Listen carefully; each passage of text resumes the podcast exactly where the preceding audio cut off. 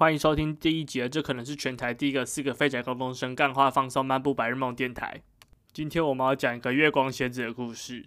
在遥远的东方，有一位月光仙子，她每年只有在二月的时候会出现。这个月光仙子平常是个凡人，而且是那种会欺负别人那种。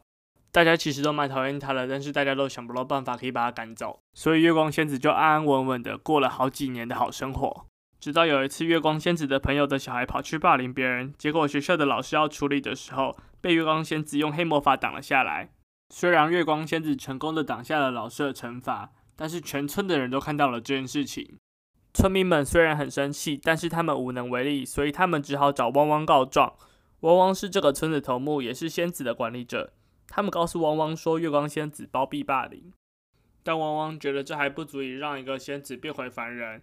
于是村民们请来了征信社，发现月光仙子会偷吃别人盘子上的金鸡肉肉，明明自己的盘子里还有一些看不太到的肉馅。汪汪听到了之后很生气。于是把月光仙子给除名，然后把金鸡肉肉跟月光仙子流放边疆。